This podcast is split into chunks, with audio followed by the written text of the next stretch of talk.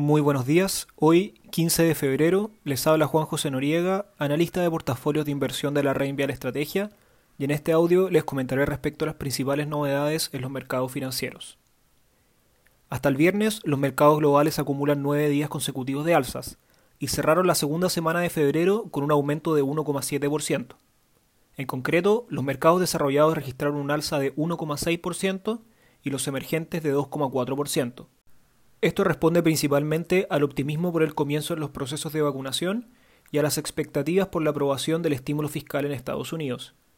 Finalmente, el dólar a nivel global se depreció 0,6% en la semana.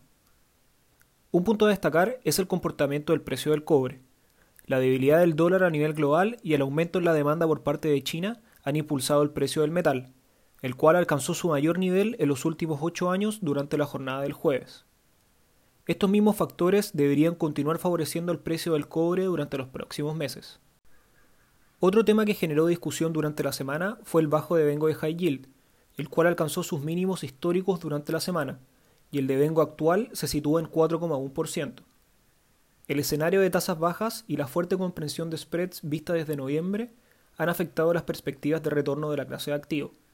A pesar de lo anterior, algunas casas de estudio consideran que los yields podrían continuar disminuyendo, esto se explicaría por una mantención de las tasas bajas por un periodo prolongado, el apoyo del Fed por medio de facilidades crediticias ante un posible episodio de alza de spreads y el escenario de recuperación cíclica en las ganancias corporativas.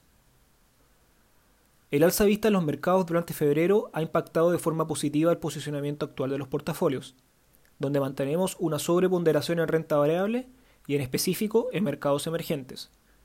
En cuanto a la renta fija, una mayor comprensión de spreads en high yield también sería positivo. Cabe destacar que, a pesar de que hemos disminuido nuestra exposición a high yield de forma gradual y hemos favorecido otras clases de activos con mayor espacio para la comprensión de spreads, continuamos sobreponderando la clase de activos de los portafolios.